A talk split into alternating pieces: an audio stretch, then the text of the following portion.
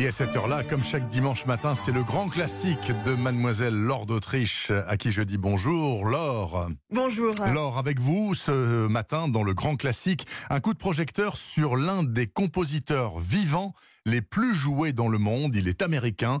Il s'appelle John Adams. Il est né en 1947. Oui, John Adams a écrit euh, une dizaine d'opéras, des symphonies, des œuvres pour piano, et il était justement à Paris au mois de février dernier pour présenter euh, son troisième concerto pour piano. La particularité de John Adams, c'est qu'il est un maître de l'orchestre, de la matière sonore. Euh, il crée avec les instruments de l'orchestre euh, des couleurs tout à fait inédites, euh, comme dans cette pièce Short Ride in a Fast Machine.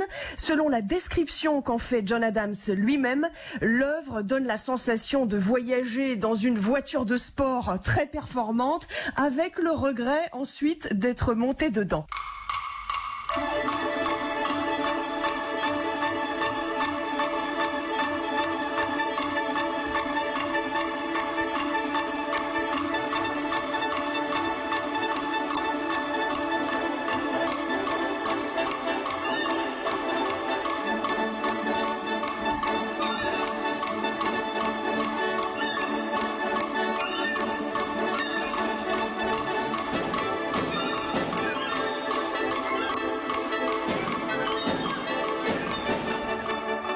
Très étonnante musique que je ne connaissais absolument pas lors d'Autriche. Ça m'intrigue beaucoup. Oui, et dans la musique de John Adams, alors on trouve des passages hypnotiques, un peu comme celui-là, une pulsation parfois instable, mais en tout cas c'est très coloré et avec beaucoup de plans sonores vraiment différents. Alors, une autre particularité de John Adams, c'est que euh, c'est euh, ce qu'on pourrait appeler un compositeur politique qui place sa musique au centre du monde actuel. Oui, dans ses opéras, il raconte notamment euh, l'histoire récente des États-Unis. Dans les années 80, son opéra Nixon en Chine racontait le voyage du président Nixon euh, dix ans plus tôt pour rencontrer Mao, hein, la rencontre de, deux mondes très différents.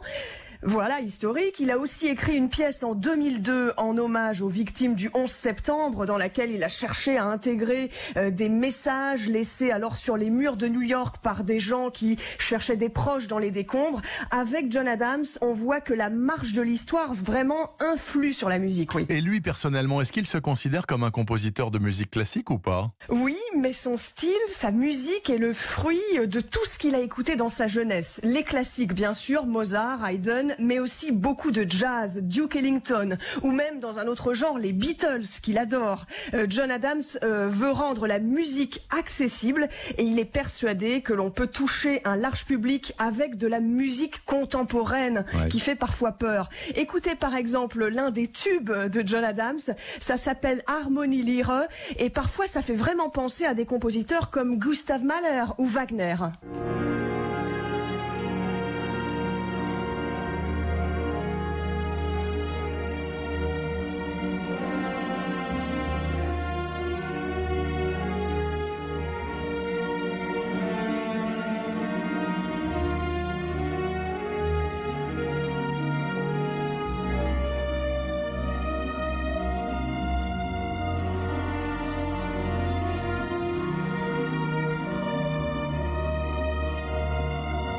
C'est extraordinaire que ce soit le même homme qui ait composé ça et l'autre morceau qu'on a écouté tout à l'heure, la Short Ride in a Fast Machine. hein. Oui, c'est fou. Et, et John Adams dit souvent qu'il essaie d'injecter une nouvelle forme d'énergie dans la musique classique. Il écrit des pièces très variées, comme on l'a entendu là. Quand il compose, il dit qu'il est comme un jardinier. Il dit, j'ai des idées, une mélodie, une harmonie ou un rythme, et je les laisse pousser. Alors, les œuvres que j'ai choisies ce matin sont extraites d'un disque paru récemment, avec donc euh, que des œuvres de John Adams, enregistrées par le chef Kent Nagano et l'Orchestre Symphonique de Montréal, un disque paru chez Decca. Bah dites donc quand même, hein, Nagano, Montréal et Decca, ce sont trois labels de très très grande qualité. Merci infiniment pour cette découverte en ce qui me concerne, Laure d'Autriche, dans le Grand Classique ce dimanche matin. Bon dimanche, Laure. Avec plaisir, bon dimanche.